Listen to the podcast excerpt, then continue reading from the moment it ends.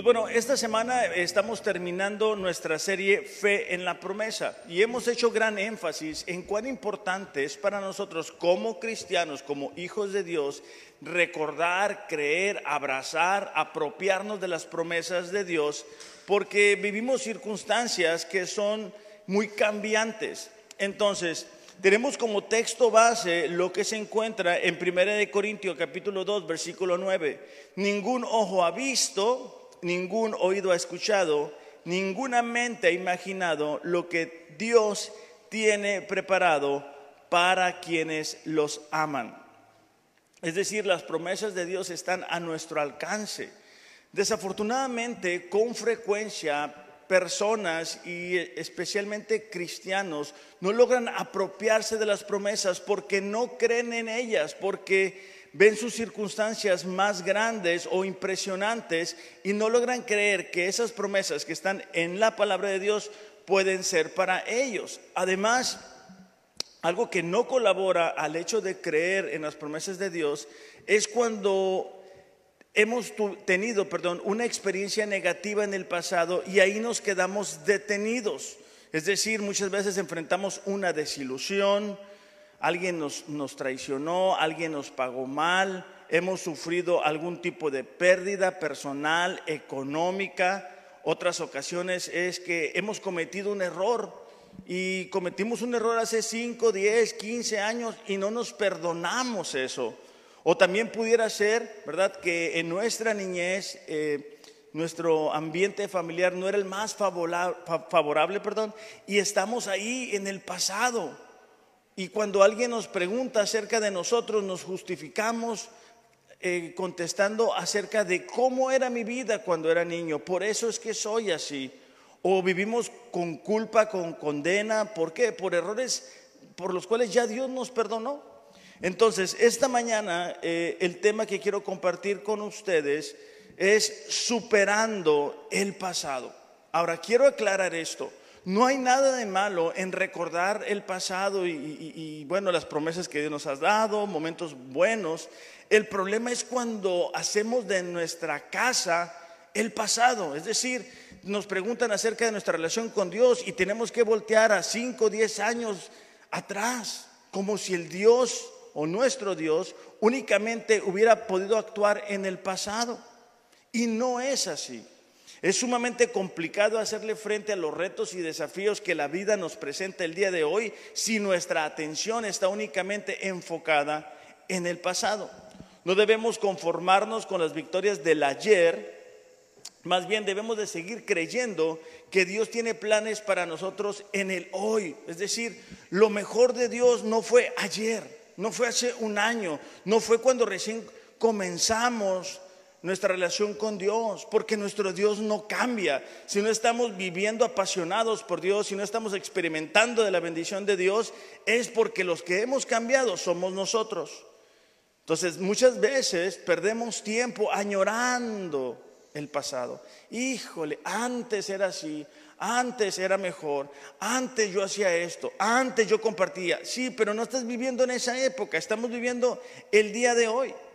Hemos estado repasando la historia de José y creo que José es un ejemplo de lo que significa superar el pasado. Porque a pesar de haber sido eh, golpeado, traicionado por sus hermanos, haber eh, tenido diferentes experiencias, no lo miramos eh, quejándose o murmurando acerca de lo que le pasó. No lo vemos en un lugar de víctima, ¿verdad? Ay, pobrecito José, los hermanos le hicieron esto, la vida qué difícil, qué dura, y luego me pusieron en prisión. No, no lo vemos así. Fíjate lo que dice Génesis 39, 2. El Señor estaba con José. Por eso tenía éxito en todo mientras servía en la casa de su amo, el egipcio. Ahora, José llega a la casa del egipcio, consecuencia de que sus hermanos lo golpean y lo venden a los madianitas quienes lo revenden.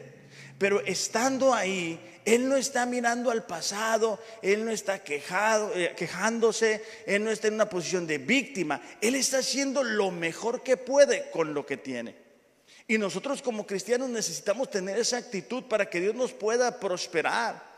Dios no es que no vea en el lugar en el que estamos, es que quiere tratar ciertas áreas en nuestras vidas y confiar en Él. Entonces, José era prosperado porque José se había mantenido fiel a Dios. José mantenía sus ojos puestos en el presente, en el futuro. Las promesas de Dios no están en el pasado. Las promesas de Dios están en el futuro. Pero el día de hoy, en el presente, tú y yo podemos sembrar, este, vaya, semillas de obediencia para el día de mañana comenzar a cosechar las promesas de Dios. Más adelante miramos que José, después de haber sido eh, el, como mayordomo en la casa de, de Potifar, es puesto en prisión. Génesis 39, 21 dice, el Señor estaba con José, le extendió su misericordia y le concedió gracia, es decir, su favor, su bendición, su cuidado, su protección, ante los ojos del jefe de la cárcel. El jefe de la cárcel confió en mano de José a todos los presos que estaban en la cárcel. Y de todo lo que allí se hacía, él era responsable. Ahora José es puesto en prisión, culpa de una acusación falsa, una injusticia. Pero vuelvo lo mismo, José no se queda ahí cruzado de brazos diciendo, no, yo no debería estar aquí. Yo soy inocente, pobrecito de mí. Ay, ¿dónde está Dios? ya Dios se olvidó de mí. No, miramos a José haciendo lo mejor que puede con lo que tiene. Y como consecuencia, Dios le respalda, Dios le bendice y permite que ahora Él sea el encargado de la prisión. Entonces nos damos cuenta que las circunstancias no son un obstáculo para Dios para bendecir a aquellas personas que logran superar el pasado, que logran creer que lo que nos ha sucedido es porque Dios lo ha querido así. No únicamente las bendiciones provienen de Dios, también las pruebas, las dificultades, las adversidades tienen que pasar a través de Él, si no, no nos llegaran a nuestra vida. Entonces José logra superar el pasado, logra abrazar el presente y logra ser bendecido en el futuro. ¿Por qué? Porque superó el pasado. Pero muchas veces como cristianos, ¿qué decimos? No, yo antes hacía esto.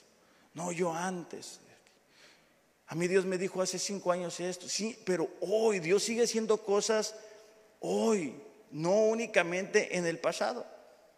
Dios no te diseñó para vivir en el pasado, sino para disfrutar de tu presente y prepararte para el futuro. Ahora, cuando sufrimos alguna pérdida, alguna desilusión, una situación que nosotros no quisiéramos enfrentar, es un poquito complicado entender cuando yo digo que hay que disfrutar de tu presente. Bueno, eso lo hacemos porque confiamos en Dios, en que todas las cosas obran para bien a aquellos que le aman, porque Él sigue trabajando en nosotros. Isaías 43, 18, 19 dice así, olviden las cosas de antaño, ya no vivan en el pasado. Es decir, existe la posibilidad de vivir en el pasado. Estas personas a quienes Isaías le estaba escribiendo estaban, eh, habían vivido años en cautiverio en Babilonia. Entonces ellos estaban acostumbrados a vivir con ese pensamiento, con esa forma.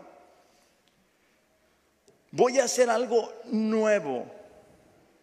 Ya está sucediendo. ¿No se dan cuenta? La, la razón que el pueblo de Dios no se daba cuenta de lo que estaba sucediendo en su presente y lo que les esperaba en su futuro, es porque estaban viviendo en el pasado. Es porque su atención estaba puesta en el pasado. Es porque sus ideas, corazón, prioridades estaban en el pasado. Estaban acostumbrados a vivir de cierta forma. Dice, estoy abriendo un camino en el desierto y ríos en lugares desolados. El pueblo de Dios había sido llevado cautivo por Babilonia, pero ahora venía un tiempo de libertad para ellos. Y Dios quería que asegurarse de que ellos entendieran que el pasado había terminado y que venía una nueva etapa, una nueva temporada para ellos. Ahora para nosotros como cristianos, segunda de Corintios capítulo 5 versículo 17 dice así: De modo que si alguno está en Cristo, es decir, se ha vuelto a nacer, nueva criatura es. las cosas viejas pasaron, ahora han sido hechas nuevas. Antes de conocer a Dios, nosotros teníamos prioridades, ideas, pensamientos, maneras de actuar, conductas, hábitos, amistades, maneras de hablar. Pero dice el apóstol Pablo, hay un parteaguas entre tu vida antes de Cristo y la vida después de Cristo. No debemos como cristianos volver a lo que éramos antes de Cristo. No, debemos de volver al pasado. En el pasado también encontramos etapas de inmadurez. Yo me recuerdo cuando recién me convertí a Dios y para justificar ciertas actitudes equivocadas en mí, yo decía, ah, me acabo de convertir. Después llegué a la iglesia de Sedes Mexicali y para justificar eh, ciertas formas equivocadas de mí. Decía, es que apenas me estoy congregando. Cuando me hicieron eh, pastor de jóvenes y tenía ciertas equivocaciones, ciertas fallas, yo decía, acabo de ser pastor de jóvenes. El día de hoy yo pudiera decirte, bueno, apenas tengo un año aquí con ustedes, pero no debemos justificarnos así. Ciertamente el pasado es una etapa, una época en la cual nosotros debimos haber aprendido ciertas cosas. Pero no debemos estacionarnos, no debemos detenernos, no debemos pausar nuestra vida en el pasado. Primera de Corintios capítulo 13, versículo 11 dice, cuando yo era niño, hablaba como niño, pensaba como niño, razonaba como niño. Cuando llegué a ser adulto, dejé atrás las cosas de niño. Ahora la pregunta para nosotros es si hemos logrado hacer lo que el apóstol Pablo está diciendo. Si hemos logrado dejar atrás las cosas de niño. Y aquí a lo que se está refiriendo es la inmadurez, la imprudencia, la falta de constancia, la falta de devoción a Dios, la falta de compromiso, la falta de pasión por Dios. Todas esas cosas son actitudes que necesitamos dejar atrás, el egoísmo dejarlo atrás, el únicamente ver por nosotros en lo que yo quiero, en lo que a mí me conviene, en lo que funciona para mí. Ahora somos parte de una iglesia y no únicamente mis prioridades son las que deben de regir mi vida, sino las de todos ustedes. Ahora, un especialista en, en haber superado su pasado es el apóstol Pablo. Y vamos a ver este, un pasaje y después vamos a retomar tres puntos únicamente para ver cómo le podemos hacer tú y yo para superar el pasado, cómo podemos mejorar lo que hicimos el día de ayer. Filipenses capítulo 3, versículo 12 al 14, unos versículos antes, el apóstol Pablo ha estado diciendo que sus esfuerzos humanos para estar bien delante de Dios no, sirven de nada y los considera como basura y que ahora él se encuentra en un momento diferente y que ha entendido cómo puede alcanzar el propósito de Dios para su vida. Filipenses capítulo 3, versículo 12 dice así. No quiero decir que ya haya logrado estas cosas, ni que haya alcanzado, ni que ya haya alcanzado la perfección, pero sigo adelante a fin de hacer mía esa perfección para la cual Cristo Jesús primeramente me hizo suyo. no, amados hermanos, no lo he logrado, pero me concentro únicamente en esto, olvidando ciertamente lo que queda atrás, extendiéndome a lo que está delante. Prosigo a la meta, al premio del supremo llamamiento de Dios en Cristo Jesús. Pablo estaba reconociendo que no era perfecto, nunca vamos a ser perfectos mientras estemos aquí. Pero él estaba diciendo, ¿sabes qué? Sigo avanzando. Y es precisamente lo que vamos a ver. Van a ser tres puntos para poder superar nuestro pasado. El primero es enfocar o concentrarnos. Filipenses 3:13 dice, no hermanos, no, amados hermanos, no lo he logrado, pero me concentro únicamente en esto, Enfocar es concentrarse, es fijar la mente en algo sin lograr distraernos. Cuando yo me quito los lentes, yo prácticamente no veo nada. Pero después de un tiempo, mis ojos logran enfocar un poco. Entonces, aquí está Natalie. Si yo me quito mis lentes, si yo me quito mis lentes y quiero verla únicamente a ella, necesito enfocar, así, hacer con mis ojos chiquitos y tratar de enfocar. Lo que logro con eso es verla a ella, pero no ver a las personas que le rodean. Como cristianos, si queremos superar el pasado, necesitamos concentrarnos en eso. Debemos de hacer a un lado aquello que nos pueda distraer. No sé si a ustedes les ha pasado, a lo mejor a Saúl que hace eh, home office, ¿así se dice? Ok, para que vean que sí, tengo con qué. Este, home office, para los que no saben, es cuando uno trabaja en, casa, ¿sí, verdad? Okay. Entonces, este, bueno, uno intenta hacer algo en casa, leer la Biblia, leer un libro, lo que sea, y comienza la distracción, los niños, los vecinos, el perro, el gato, el ratón, bueno, todos, ¿verdad? Ahorita que llegamos hace rato, impresionante, ¿verdad? Pero parece que nos están esperando los vecinos para poner su música de, la remanga, la reempújala. Hoy te distrae, pues uno viene en santidad, uno viene orando al Señor y toda la cosa. ¿Y qué pasa? Eso te distrae. Y cuando lo llevamos un poquito más allá, si nosotros no cuidamos lo que vemos, nuestra carne va a querer tomar control. Si nosotros no tenemos puestos nuestros ojos en el futuro, en lo que Dios tiene para nosotros, en las promesas de Dios, nos vamos a distraer. Nos vamos a distraer con lo que el mundo ofrece. Nos vamos a distraer con las pláticas de los compañeros del trabajo que no son cristianos, que te cuentan todo lo que hacen el fin de semana. Nos vamos a distraer con la manera de vivir equivocada de aquellas personas que no conocen a Dios. Entonces eso nos lleva a alejarnos de las promesas de Dios. Nosotros debemos estar enfocados en lo que Dios tiene, enfocados en lo que Dios quiere no únicamente para nosotros, sino para nuestra familia. Cuando no nos enfocamos en eso, cuando no tenemos como meta, ¿sabes qué? ¿Qué es lo que Dios tiene para mí? ¿Qué es lo que Dios me quiere decir? Con facilidad vamos a dejar de leer la Biblia. ¿Por qué? Porque estamos ocupados pues ¿qué? Trabajando, es que hay que trabajar, hay que sacar la familia adelante. Pues no puedo hacer todo, yo lo tengo que hacer yo, yo soy el hombre de la casa, yo tengo que proveer. Y todo eso son distracciones. No digo que no trabajemos, ¿eh?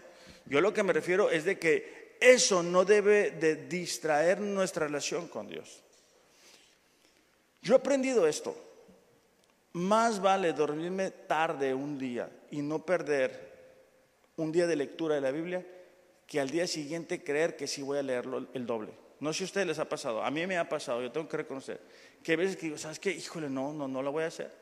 Pero mañana voy a leer el doble y temprano y bien fresco y voy a aprender y voy a... Super... Y al día siguiente ya se te hace mucho y ahí vas la bola creciendo y nos vamos distrayendo. La primera cosa que hacemos en la mañana, algunos de nosotros, ¿qué es? No es orar. No digas que es orar, Saúl, te estoy viendo. No es leer la Biblia, es revisar el celular para ver qué está pasando en el mundo, ¿verdad? Eso no debería de ser una prioridad para nosotros como cristianos, porque eso muchas veces nos distrae.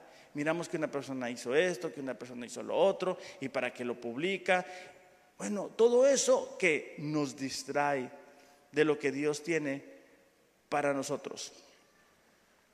El futuro va a ser encontrado por aquellos que no estén atrapados en el pasado.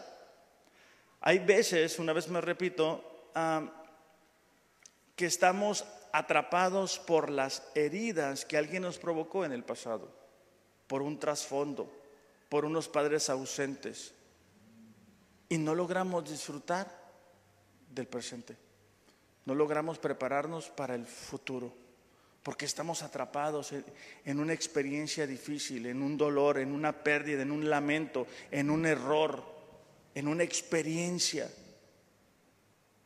No logramos creer que Dios tiene cosas nuevas para nosotros. Lucas capítulo 9, versículo 62 dice así, Jesús le dijo, el que pone la mano en el arado y luego mira atrás, no es apto para el reino de Dios. Y esto nos habla a nosotros como cristianos de cuán importante, una vez que hemos rendido nuestra vida a Dios, no estar volteando a lo que antes hacíamos, porque el enemigo nos va a recordar. El enemigo va a poner música, va a poner amistades, va a poner situaciones que nos haga recordar lo bien que pasábamos cuando estábamos sin Él. Pero el enemigo no te va a recordar lo vacío, lo vacía que te sentías cuando no tenías una relación con Jesús. Entonces necesitamos superar el pasado, pero lo hacemos cuando nos concentramos en el futuro, cuando nos concentramos en lo que Dios tiene para nosotros, cuando abrazamos el presente con la mejor actitud, sin decir, mira, eh, yo quisiera esto, yo quisiera lo otro, pero ¿qué? Voy a, a confiar en Dios. Pero para hacer eso necesitamos enfocarnos, necesitamos hacer un lado las distracciones. Si hay amistades que nos desaniman, alejarnos de ellas. A mí me ha tocado tener que dejar ciertas amistades que yo aprecio. ¿Por qué? Porque todo el tiempo me desanimaban. Porque no, son gente que se quieren quedar viviendo en el pasado y yo no tengo tiempo. Yo no tengo tiempo para eso. Yo quiero ver lo que Dios tiene para mí y para mi familia en el hoy y en el futuro. Entonces el primer paso es enfocarse, el segundo es esforzarnos. Una vez más, retomando la historia de José, ¿verdad? José constantemente lo miramos esforzándose por salir adelante. José no llegó a la casa de, Potifar y dijo, bueno, yo me voy a cruzar de brazos, voy a ser un trabajador más, que me paguen el mínimo aquí en la esquina, donde no me vean, donde no estorbe, donde nadie me diga qué hacer. José cuando llegó a prisión tampoco tomó esa actitud. José sí siguió esforzando. Y es la misma actitud que tú y yo necesitamos tener para superar el pasado. Si Dios te bendijo en el pasado, si tú te sorprendes como me sorprendo yo de dónde nos tomó Dios en el pasado, imagínate lo que va a ser en el futuro. Pero para que eso suceda necesitamos esforzarnos. Pablo lo dice así, Filipenses 3:13 dice, no, amados hermanos, no lo he logrado hablando de la perfección, pero me concentro únicamente en esto, olvido ciertamente lo que queda atrás y extendiéndome a lo que está delante. Esforzarse es superar, es trabajar, es batallar, es superar, es procurar, es luchar y es fortalecerse. Cuando tú y yo queremos las promesas de Dios, necesitamos esforzarnos. Jesús dijo, ¿verdad? El reino de Dios sufre violencia, pero aquellos que se esfuerzan lo arrebatan. Estamos viviendo en tiempos muy difíciles, en una sociedad muy complicada, muy alejada de Dios. Entonces, eso no debe de llevarnos con la corriente. Eso nos debe de llevar a cada uno de nosotros a hacer que esforzarnos más, buscar más a Dios. Si, si por ejemplo estamos batallando con un pecado, la clave no es desistir, la clave es decir, ¿sabes qué, Señor? Voy a orar, voy a ayunar, me voy a quedar hasta que tú no me quites esto. Señor, yo necesito una palabra de dirección para mi vida, para mi familia. Me voy a esforzar. La clave no está en la pasividad. La clave está en seguir trabajando, seguir avanzando. Aquellos que tenemos la oportunidad de tener un esposo, una esposa, sobre todo los hombres, sabemos que nos tuvimos que esforzar. ¿Sí, verdad, Carlos? ¿Sí te tuviste que esforzar mucho? Bueno, cada uno de nosotros como hombres, en su mayoría de ocasiones, pues nos esforzamos, ¿verdad? Porque las mujeres nos la ponen difícil, así son. ¿Sí, esto? ¿Estamos de acuerdo? ¿Tú eres el difícil? Entonces, bueno, en las cosas de Dios, solamente para utilizarlo como ejemplo, no, no es para aquella gente que es floja, no es para aquella gente que no quiere leer, no es para aquella gente que no tiene tiempo para orar, no es para la gente que no quiere obedecer. No es para la gente que no quiere sacrificar la carne. No es para aquella gente que se pierde en las amistades que no son cristianas. El otro día estaba platicando con alguien y me decía, ¿sabes qué? Mi oración es que la gente a mi alrededor pueda ver que yo soy diferente. Bueno, ¿eso qué es? Esforzarse. Eso es lo que nos permite experimentar de las promesas de Dios. Pero vuelvo a lo mismo, no es para todos. Daniel 11:32 nos relata la persecución del pueblo de Dios. el pueblo que conoce a su Dios se mantendrá fuerte y resistirán a su enemigo. Aquellos que son fuertes, aquellos que se esfuerzan, aquellos que se fortalecen, aquellos que se animan. Proverbios 24 días dice, si en el día de la aflicción te desanimas, muy limitada es tu fortaleza. Es decir, si en el día de la prueba nos andamos, como decimos, ¿verdad? Cuarteando, o sea, nos andamos ahí que las pinetas nos empiezan a temblar. Necesitamos esforzarnos. Necesitamos superar la prueba. La clave no es que no haya pruebas, la clave es que podamos superar esas pruebas y que cada vez nos vayamos haciendo más fuertes y más fuertes. No más débiles y más a gusto y no pasa nada y ya se va a acabar el año y va a empezar el otro año y el otro año sí le voy a echar ganas. No, hoy, hoy necesitamos esforzarnos. Y el tercer paso, último paso, Ariel, ¿puede pasar, por favor? Es proseguir. Aunque seamos como cristianos, nos vamos a equivocar, nos vamos a desanimar, vamos a caer, vamos a tropezar, va a haber días difíciles, va a haber días más difíciles. Eso es parte de nuestra humanidad, porque eso nos muestra cuánto necesitamos a Dios. Sea, la cuestión es si nos vamos a caer, si, nos vamos a caer, muchas veces. Pero la clave es proseguir, seguir avanzando. Dice Filipenses 3:14. Pablo hablando, dice, prosigo a la meta, al premio del supremo llamamiento de Dios en Cristo Jesús. De la misma forma, ¿verdad? Lo hizo José él prosiguió a pesar de las diferentes circunstancias y cuando menos acordó, su realidad había dado un giro de 180 grados. Hebreos capítulo 12, versículo 1 al 2 dice, por tanto, puesto que tenemos en derredor nuestro tan grande nube de testigos, despojémonos también de todo peso y del pecado que tan fácilmente nos envuelve corramos con paciencia la carrera que tenemos por delante. Puestos los ojos en Jesús, el autor y consumador de la fe. La vida cristiana no es una carrera de 100 metros. Por ahí sé que Nefi cree que corre muy rápido, pero Nefi corre rápido, un poquito distancia. Pero ya un maratón, un maratón es diferente. La vida cristiana es un maratón, donde cada paso cuenta, claro que sí, pero donde una caída no determina que estés descalificado o descalificado. Yo esta mañana te quiero invitar a que tú puedas seguir avanzando, a que no vivas en el pasado, no digas, híjole, ya, ya pasaron los mejores años, ya no puedo hacer nada sino que logres enfocar tu atención en, Dios, en su palabra, en que logres proseguir para lo que Él tiene para tu vida y que eso lo vas a lograr siempre y cuando tú te esfuerces. ¿Por qué no nos ponemos de pie y vamos a cantar juntos?